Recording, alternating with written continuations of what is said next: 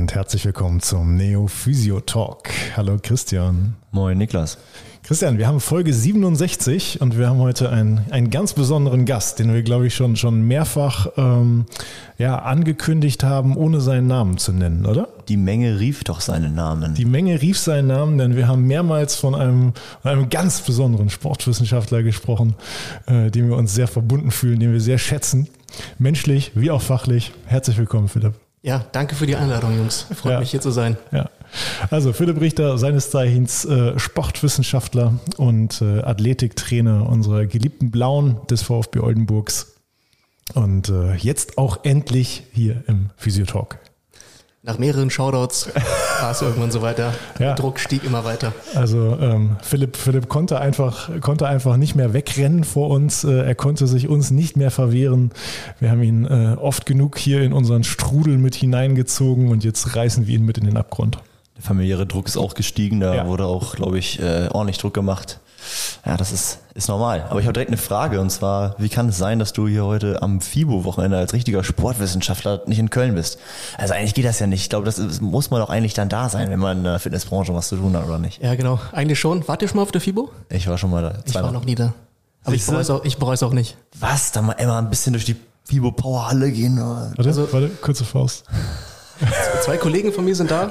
Äh, die waren gestern da. Da war es ja, ähm, das sind die, die Firmen dann, die sich vorstellen. Und es war sehr langweilig, ja. was ich so mitbekommen habe. Ja, also ich war einmal auf so einer, ähm, auf so einer Therapiemesse, habe vergessen, wie die heißt. So langweilig quasi. Ähm, da gab es dann auch e ähnliche, ähnliche Aussteller wie bei der FIBO. Und ähm, ja, weiß ich nicht. Also irgendwelche Firmen, die sich da, äh, die sich da selbst einen auf ihre, auf ihre Produkte wedeln und äh, allen erzählen wollen, wie geil sie eigentlich sind, äh, finde ich uncool. Genau, und es geht ja wieder nur um ums Aussehen. Ja. Uns geht es ja um ein bisschen mehr. Ja. Würde ich, würd ich mal behaupten. Echt? Ja. Oder? Also ich dachte, hä, wir sind nur Ästhetik, deswegen gucken wir uns in die Kabine rein. Da sind schon, äh, da könnten einige Jungs schon oberkörperfrei mal ich, ich auf der Fibo Power rumlaufen. Wir nehmen ja auch gerade oberkörperfrei auf.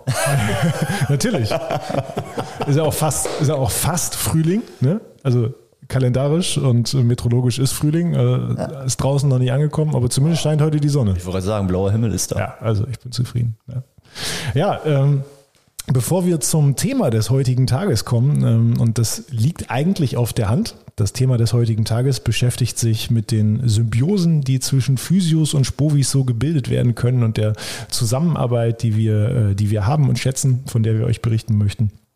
Ähm, äh, sind wir euch noch ein Fallbeispiel schuldig, nicht wahr? Das müsstest du noch auflösen beim ja. letzten Mal. Äh In Folge 66 äh, haben wir ja ganz am Anfang gesprochen über einen sehr, fleiß, äh, einen sehr fleißigen Radler, ähm, der, glaube ich, 300 bis 400 äh, Kilometer pro Woche also zurücklegt und ähm, angab äh, oder hier in die Praxis kam mit starken Schulter-Nackenbeschwerden links.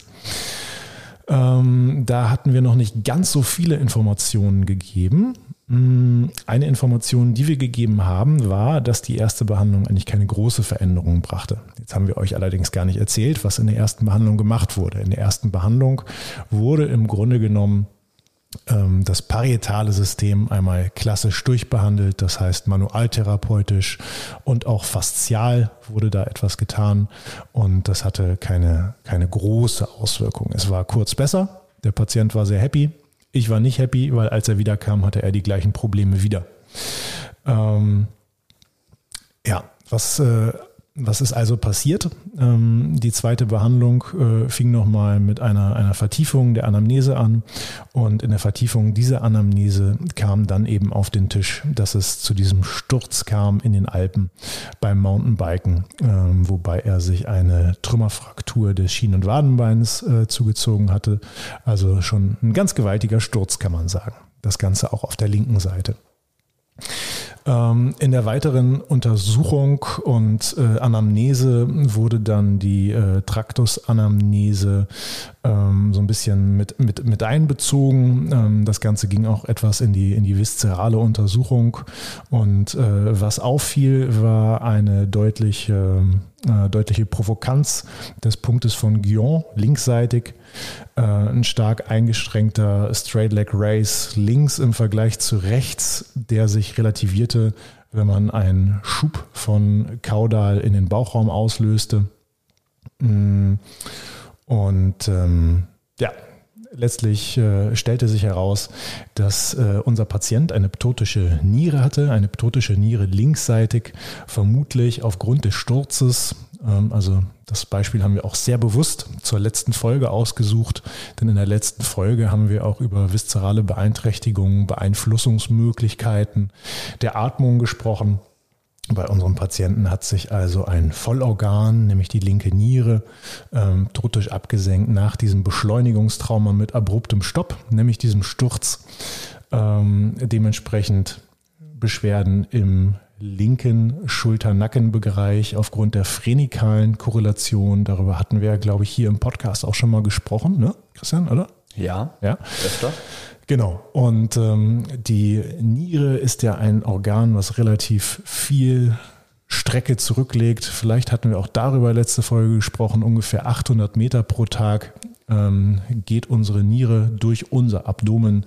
Das heißt, unsere Niere unterhält sowohl äh, mit dem, mit dem Zwerchfell als auch äh, ja, mit, dem, mit dem kleinen Becken ähm, Beziehungen und äh, auch embryologisch ist es ja äh, doch relativ interessant. Die Niere entwickelt sich oder ist embryonal erstmal im Bereich der, der Somiten der Halswirbelsäule angelegt, wandert dann später aus bis ins kleine Becken, äh, wodurch wir in der Niere beispielsweise auch die Sonderstellung haben, dass wir sowohl eine vagale parasympathische Information haben, als auch eine parasympathische Information aus dem Sakralmark. Ähm, ja, lange Rede, kurzer Sinn. Äh, Niere mobilisiert, keine Schulternackenbeschwerden mehr, kann wieder weite Strecken zurücklegen. Äh, das war die Auflösung zum Fallbeispiel. Monolog Ende. Ja, mir ist gerade aufgefallen, dass ich etwas, äh, einen kleinen Ausflug genommen habe und habe mich selbst wieder eingefangen. Du warst kurz nochmal wieder in der, back in der Dozentenrolle. Richtig. Ja. Und äh, ja, ja, ich war ja gerade äh, gerade kürzlich in Bamberg und habe dort einen viszerale Kurs unterrichtet. Äh, es hat großen Spaß gemacht, ganz, ganz tolle Teilnehmer, ganz tolle Gruppe. Nochmal liebe Grüße an alle, die zuhören von diesen Teilnehmern. Ähm, ja, genau. Aber jetzt kommen wir zum eigentlichen Thema. Ich würde ja. auch sagen, let's also go. Wir, wir muten, äh, muten unserem Gast jetzt heute kein weiteres Fallbeispiel, äh, kein weiteres Fallbeispiel zu. In der nächsten Folge gibt es aber wieder eins, versprochen. Auch nochmal vielen Dank für die, für die rege Beteiligung beim, beim Rätseln. Ähm, ja, Pipo, wir wollen heute also sprechen über, über die Symbiose zwischen Physios und Sportwissenschaftlern. Ähm, sag doch mal, das habe ich dich, glaube ich, auch noch nie gefragt. Ähm, bevor du zum VfB gekommen bist, du bist jetzt seit äh, letztem Sommer bei uns. Ähm, hattest du da schon berufliche Settings, in denen du äh, physiotherapeutisch, sportwissenschaftlich ähm, äh, direkt in Kooperation zusammengearbeitet hast? Nicht, nicht wirklich. Also ich habe ja im Fußball vorher gearbeitet in der Jugend. Mhm. Also beim, beim SFC Magdeburg habe ich in der Jugend gearbeitet während des Studiums. Und da sind natürlich die Strukturen schon, schon gut im NLZ, aber jetzt nicht so gut, dass jede Jugendmannschaft äh, ab der U12 da ein, zwei Physios hat. Von daher war das schon so, dass es beim VfB losging für mich mit der Arbeit oder mit euch ja, in der mhm. Arbeit, ähm, in der täglichen Arbeit.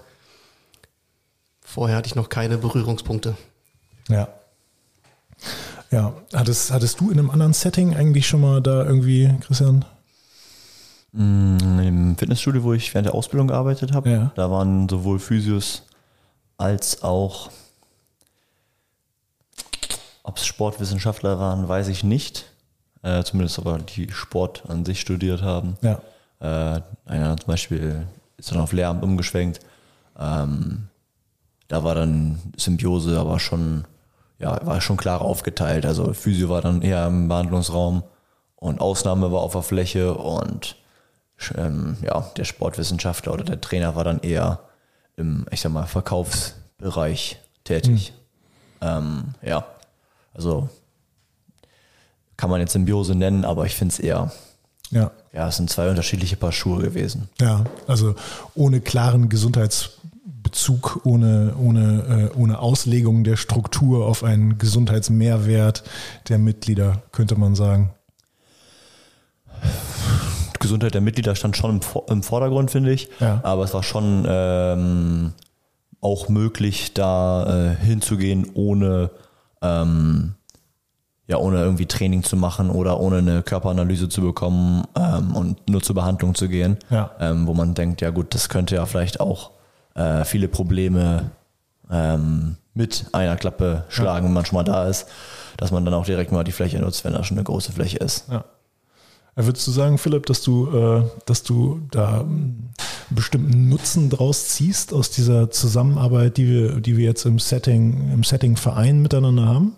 Ja, extrem. Ich wollte gerade eben schon einwerfen, dass äh, ihr bildet ja quasi auch schon für euch eine Symbiose aus Therapie und Training. Also ich, ich glaube, in der Arbeit mit euch ist es jetzt nicht, nicht normal, wie es vielleicht mit anderen Physios wäre, dass man es wirklich ganz klar trennt. Ihr therapiert manuell, der Trainer ist dann irgendwie mhm. aktiv mit, ähm, mit einem Patienten, mit einem Spieler unterwegs, sondern so viel Honig muss ich euch ums Maul schmieren. Ihr seid natürlich schon äh, auch sehr bewandert in dem, in dem ganzen Trainingsbereich ja. äh, und auch in der aktiven Arbeit halt einfach, wo ich ja auch immer noch, was heißt immer noch, viel lerne von euch in der, in der Zusammenarbeit. Ähm, das wollte ich noch eben vor, vorne ja. wegschicken. Ja, merci beaucoup, merci beaucoup. Die Blumen ähm, gebe ich gern zurück. Ja. Ähm, Was war die Frage? okay. Äh, hast du irgendwie einen, einen, einen speziellen Nutzen schon, äh, schon für dich ziehen können aus dieser, aus dieser Symbiose, die wir haben? Ja, klar. Sehr viele Nutzen. Äh, was mir da direkt einfällt, ist, dass ihr seht, ihr seht die, wenn wir jetzt über die Spieler sprechen, ihr seht die halt einfach nochmal anders. Ah. Also ihr, euch fällt vielleicht was auf, vielleicht ein biomechanisches Problem. Ähm, sprecht das an und dann können wir halt in, das, in der, können wir zusammen daran arbeiten. Und da habe ich noch nicht so, ich habe halt nicht das Therapeutenauge. Mhm. Ich glaube, wir sehen jetzt noch mal ein bisschen anders. Und das ist extrem. Also, ja. dass äh, man da nochmal Input bekommt, nochmal an anderen Stelle arbeiten kann und dadurch vielleicht dann auch ein Problem lösen kann. Ja, ja wobei ich glaube, das ist ja sowieso so eine, so eine, so eine Reise, ne? so eine Sicht auf so einen Menschen. Das entwickelt sich durch die Einflüsse, die man in seinen äh, stattgefundenen Berufsjahren so bekommen hat, äh, entwickelt sich mit den Erfahrungen, die man selbst dann eben am, am Patienten oder Sportler dann in dem Fall ähm, macht. Ich glaube, das, das entwickelt sich einfach. Ne? Ich finde es einfach auch, äh, da haben wir schon mal drüber gesprochen, dass die Sicht sich auf Probleme, also da haben wir, glaube ich, über die Behandlung gesprochen, die wir selber durchführen, mhm. ähm, mit jedem Jahr oder mit jeder ja, Erweiterung des Horizontes von der eigenen Person im, im, Wissen oder auch im Therapiebereich verändert. Aber so ist es ja auch diese, diese analytische Sicht dann auf, auf einen Patienten oder auf ein Problem. Und wenn man jetzt wahrscheinlich mir heute jemanden hinstellt, den ich vor zwei Jahren mit dem gleichen Problem gesehen hätte, hätte ich es ganz, ganz anders, oder hätte ich ganz mhm. anders gelöst. Auf jeden Fall. Ähm, und das glaube ich, ähm, um der Frage wahrscheinlich vorwegzugreifen, ist auch so eine Sache, die aus so einer Symbiose äh, mit Pipo entstanden ist, dass man halt sich noch mehr Gedanken darüber macht, wie kann man das längerfristig erhalten. Also wenn man jetzt einem auffällt, okay, Spieler X hat Problematik Y, ähm, das fällt mir auf, das muss ich immer wieder manuell behandeln. Mhm. Guckt man sich den Laufstil an, wissen alle, worum es gerade gehen ja. soll. Ähm, okay, eigentlich wäre es ja sinnig, wenn du mit ihm trainierst und einfach nochmal ein bisschen mehr daran zu denken, was sind eigentlich Abläufe, die Personen im Dauerhaften immer haben. Genau. Also das, das äh, was du gerade sagtest, die, also die, die, Kon die Konservierung von Therapieerfolgen, das ist ja jetzt nicht etwas, was uns äh, ein, ein fremdliegender Gedanke wäre. Ne? Das ist ja schon auch Bestandteil der Philosophie, aber ich glaube, gerade im Kontext ähm, Interaktion mit Sportlern war das so, dass das etwas war, ähm, was bei uns äh, durch die mh, durch die, äh, ja, durch den Zuwachs an Ressourcen, an personellen Ressourcen, was einfach noch viel, viel mehr in den Fokus gerückt ist. Ja. Denn ähm, bevor, bevor Philipp da war, ähm, war es ja, war es ja lange so, dass, dass wir als Physios quasi den Athletikbereich so mitmachen mussten. Ne? Und ähm, also ich habe das, hab das viele Jahre gemacht. Ähm, Physio und Athletiktrainer gleichzeitig und ähm, habe aber immer wieder gesagt, das ist nicht optimal. Ja, nicht weil ich darin irgendwie super schlecht bin, aber. Ja, kann man schon sagen. Ja, also nicht gut, aber. Nur ein Joke. ähm, sondern weil es einfach, es ist einfach Schwachsinn, zwei wichtige Dinge zu nehmen und versuchen zu wollen, sie beide gleichzeitig zu machen. Dann, dann leidet immer eine der beiden Sachen. Und es ist ja auch so, dass ich einen ganz anderen gedanklichen Fokus haben kann. Selbst wenn man jetzt mal annimmt, das macht einer Vollzeit und er macht sonst nichts. So, Problem eins: während der Trainingszeit muss der Physio vielleicht Spieler, die relativ frisch verletzt sind, ähm, auf der Bank behandeln.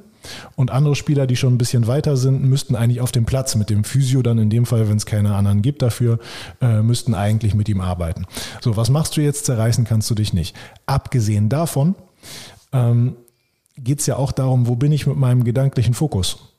Und wir als, als Physios beim Verein können jetzt äh, können jetzt wirklich, äh, Schuster bleibt bei deinen Leisten, wir können jetzt einfach bei, bei unseren Sachen bleiben.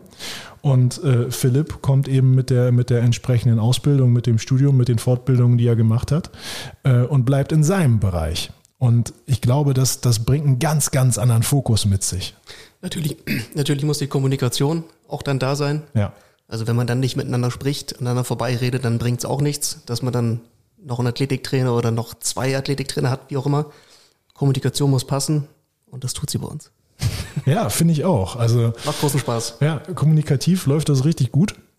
Und das ist auch so ein Ding, was ich mir, äh, oder so eine Frage, die ich mir in der Kommunikation zwischen uns immer stelle. Also wir machen es ja so, wir haben ähm, einmal wöchentlich Minimum haben wir so ein Zoom-Meeting und äh, in diesem Zoom-Meeting mit äh, den Physios und dir als Athletiktrainer äh, sprechen wir dann über jeden einzelnen Spieler und äh, beleuchten dann vielleicht auch ein Problem und einen aktuellen Stand aus, aus unterschiedlichen Blickwinkeln. Und ähm, die Frage, die ich mir dann immer wieder stelle, warum wird das nicht auch in der ganz normalen Gesundheitsversorgung durchgeführt? Weil das würde doch Sinn machen. Wie stellst du dir das vor? Also wenn ich jetzt, sag ich mal, ich bin jetzt äh, Karl-Peter Wilhelm und bin mit Rückenbeschwerden beim, äh, bei meinem Physio und trainiere zeitgleich noch in so einem äh, Zirkel, sag ich mal, irgendwo im Fitnessstudio. Nicht, das ist nicht der gleiche Betrieb. Ja, also dann, dann, dann, dann wird es natürlich schwierig. Also letztlich ist es das Einfachste, wenn alle unter einem Dach sind. Vereinigt euch unter einem Banner. ja, richtig. Aber ähm, Philipp hat es ja auch hat ja auch eben gesagt, als er hier uns ein bisschen äh, Honig mitgebracht hat. Ähm, wir sind ja jetzt beide schon, schon, schon nicht komplett, äh, komplett unbefleckt, wenn es um die aktive Therapie geht. Aber ähm, mache ich, mach ich schon ungern. Ja, genau. Findet Christian auch selten hier im Sportraum. Selten. Ähm, aber das, äh, das ist ja auch nicht unbedingt der Regelfall. Also ähm, ich habe äh, hab selber eben einige Jahre äh, als war als Athletiktrainer im Fußball tätig. Äh, du kommst auch mit einem klaren Sportbezug äh, oder auch durch deinen Sportbezug eigentlich in den Job ähm, und löst viele Probleme über die Aktivität. Aber ich finde, man muss jetzt auch nicht von jedem Therapeuten erwarten, dass er eine eierlegende Wollmilchsau ist. Und äh, sicherlich solltest du als Therapeut schon ein gutes Grundverständnis von Bewegung haben. Aber musst du als Therapeut jetzt unbedingt der Meister darin sein, äh, eine progressive Trainingsplanung ähm, und äh, ja, die einzelnen, die einzelnen Phasen, die das Ganze mit sich bringt, äh, musst du darin jetzt wirklich der G sein oder kannst du das nicht vielleicht besser abgeben an die Leute, die es studiert haben? Ja, du musst erkennen, äh, wie hat unser Trainer, also nicht vom VfB, sondern mein Trainer neulich gesagt zum Spieler, dein Tanzbereich, mein Tanzbereich. Du musst erkennen, wann dein Tanzbereich äh, quasi aufhört ja. und wann du ähm, weißt, okay, jetzt ist vielleicht jemand auch besser ausgebildet in äh, gewissen Bereichen, um hier zu übernehmen. Das musst du aber erstmal wissen. Aber ich finde, das ist ja auch wieder eine Form der Kompetenz. Ja, hundertprozentig. Also eine Form der Kompetenz ist es ja auch zu wissen, wo die eigenen Kompetenzen sind und wo jemand anders vielleicht besser ist. Ja. Ne? Also ich meine, Pipo, du, du beschäftigst dich den ganzen Tag letztlich mit der Athletik unserer Jungs.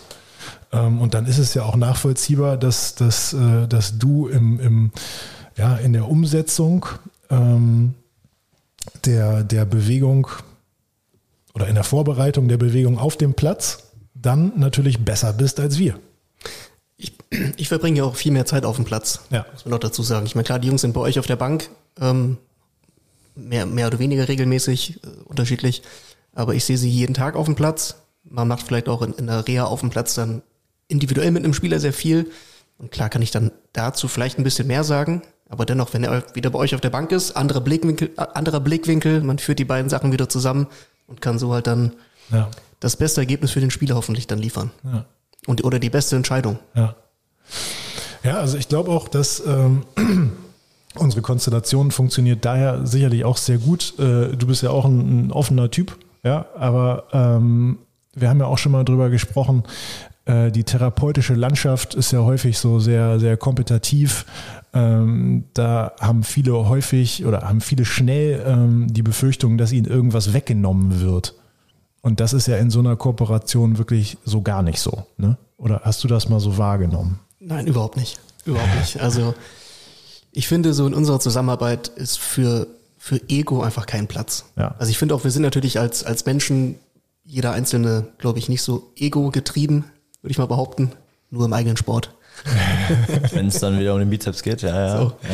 ja. Äh, nee, aber sonst ist es wirklich äh, sehr angenehm. Und ich meine, wir sind ja letzten Endes auch immer in der beratenden Funktion für einen Cheftrainer tätig.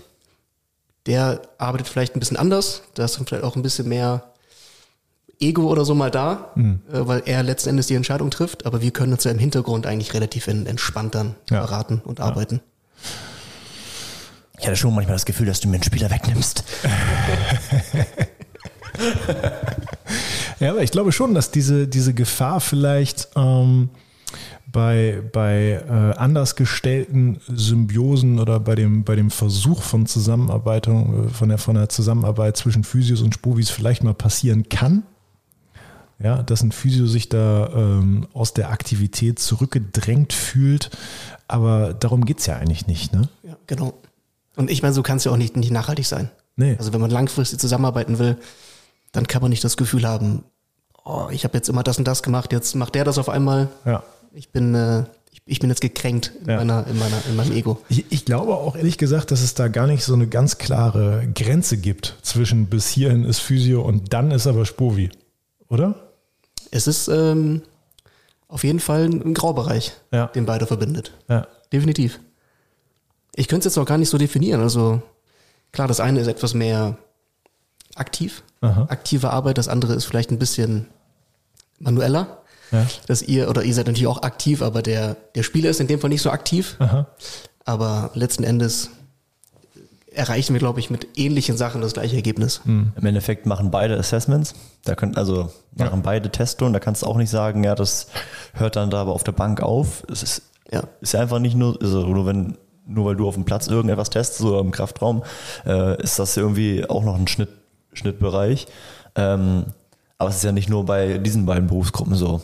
Das ist ja auch theoretisch bei einer ärztlichen Beziehung mit Physiotherapeuten ähnlich. Da ist ja auch, ist es ja auch wieder so. Da musst du wissen, äh, wo hört mein Bereich auf, wo gebe ich es ab. Ja. Ähm, da ist es, glaube ich, noch schwieriger, was äh, Kränkung und so weiter anbelangt.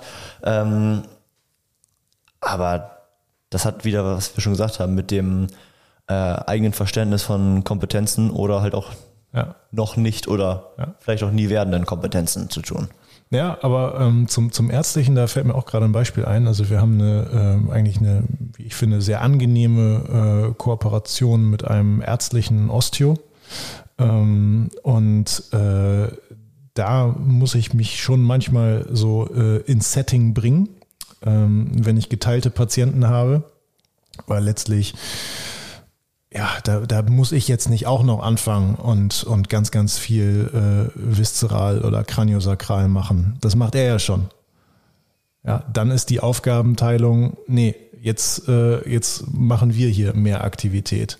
Und da musst du, glaube ich, auch je nach, je nach Setting der, der Kooperation, je nach Setting der Zusammenarbeit schauen, äh, wie, können sich die, wie können sich die persönlichen Stärken einfach am besten ergänzen. Und ähm, da ist es dann ja in der Praxis schon häufig so, dass wenn wir über einen Patienten sprechen, dass äh, wir ja mit dem auch schon erste, erste Schritte der Aktivität gemacht haben, die wir dann miteinander besprechen und ähm, dann eben über den Dialog besprechen, wer wann was macht. Ne? Ich glaube, das ist ein ganz entscheidender Punkt, weil wenn ich jetzt zum Beispiel heute einen Spieler behandle, ähm, 45 Minuten Zeit habe zum Beispiel und ich nicht weiß, trifft er sich heute noch mit Pipo ja. oder auch nicht, ähm, davon hängt ja auch ab, was ich mache. Also ja. sagen wir jetzt mal, wir sind jetzt nicht mehr in der Entzündungsphase, aber äh, kann ich jetzt heute noch, muss ich ihn vielleicht noch mal in Aktivität bringen? Oder sonst liegt er wieder den halben Tag noch auf der Couch? Oder ist er eh gleich in einer halben Stunde drüben und äh, ihr trainiert? Ähm, und da sind wir wieder bei dem Punkt, den du angesprochen hast. Kommunikation ist, glaube ich, äh, wie in allen Lebenslagen da einfach ultra entscheidend. Und ich finde es auch, ähm, wir haben natürlich eine relativ gleiche oder ähnliche Ansicht ähm, von, von Gesundheit oder auch von Bewegung und ähm, oder von Fortbewegung. Ähm, das meine ich jetzt nicht auf Auto oder Fahrrad bezogen. da ist die Ansicht das sehr ungleich manchmal. Ähm, aber solange die Kommunikation stimmt, glaube ich, kann das auch bei unterschiedlichen Ansichten ähm, funktionieren. Ja. Also wenn ich jetzt nur Beispiel gar keinen aktiven Ansatz habe als Therapeut, ähm, kann ich aber ja trotzdem, wenn ich kommuniziere, was ich gemacht habe, wie ich das sehe, ähm, demjenigen, der den aktiven Part übernimmt, halt super, super viel Informationen geben oder auch neuen Input liefern und andersrum genauso. Man muss halt einfach offen sein für die Kommunikation dann. Was ich auch sehr schätze, ist, dass äh, ihr, genauso wie ich, hoffentlich, ihr auch immer den, den Spieler als Menschen betrachtet. Also wir sind ja schon sehr ganz ganzheitlich unterwegs, ja. äh, versuchen den Spieler auch mit einzubinden. Wenn da ein Spieler zum Beispiel sagt, oh, ich hätte aber gerne den aktiven Teil vor meiner Behandlung, dann machen wir das auch so, würde ich sagen. Wenn, mhm. wenn er sagt, nee, ich muss unbedingt vorher behandelt werden, sonst kann ich mich gar nicht bewegen, dann machen wir es halt auch so. Also dieses über den Spieler hinweg entscheiden passiert ja bei uns schon relativ selten. Ja, die werden schon auf jeden Fall mit einbezogen. Also ähm, da muss man vielleicht auch nochmal auch noch mal unterscheiden zwischen unserem Setting und einem, ähm, und einem einem reinen äh, Gesundheitssetting, einem offenen Gesundheitssetting. Also wir sind natürlich in unserem Setting, äh, wir arbeiten mit Berufssportlern zusammen und äh, die äh, haben ihren, ihren Beruf als Sportler häufig ja auch schon ein paar Jahre länger ähm, und sind nicht erst seit, äh, seit gestern Profi.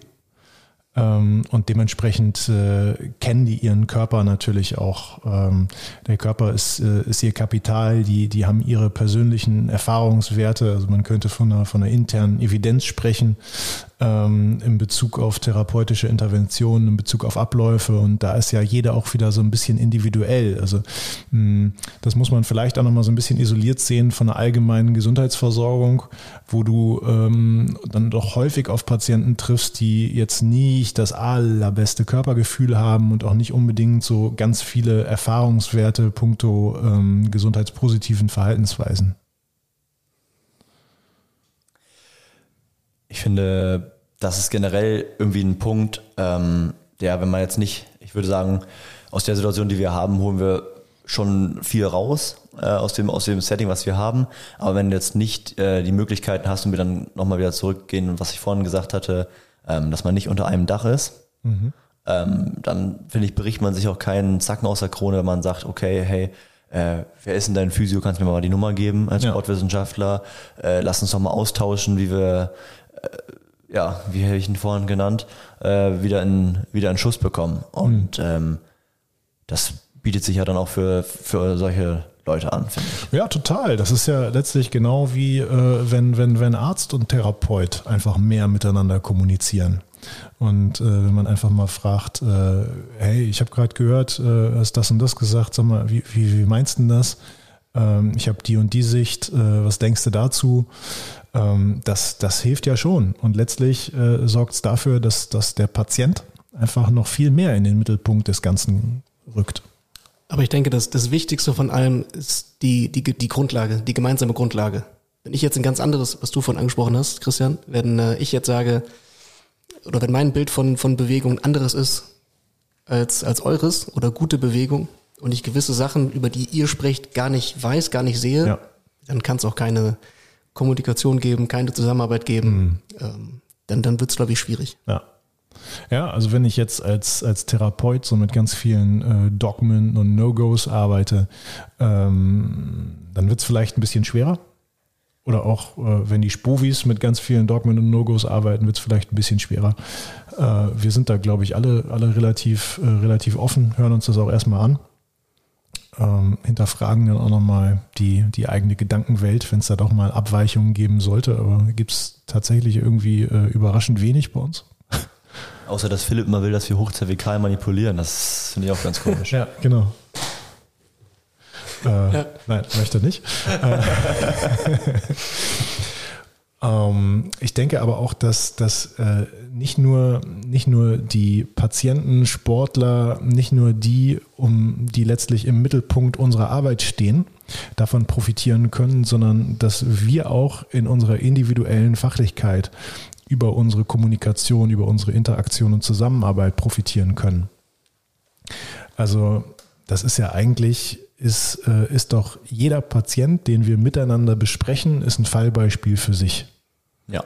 Mhm. Und aus jedem Patienten, den wir miteinander besprechen, ähm, gewinnt jeder ein Stück weit äh, oder einen kleinen Anteil der Sichtweise des anderen, versucht nachzuvollziehen, mit, mit welchen Augen der andere äh, dieses Gesundheitsproblem jetzt eben betrachtet und lernt wieder ein bisschen was dazu.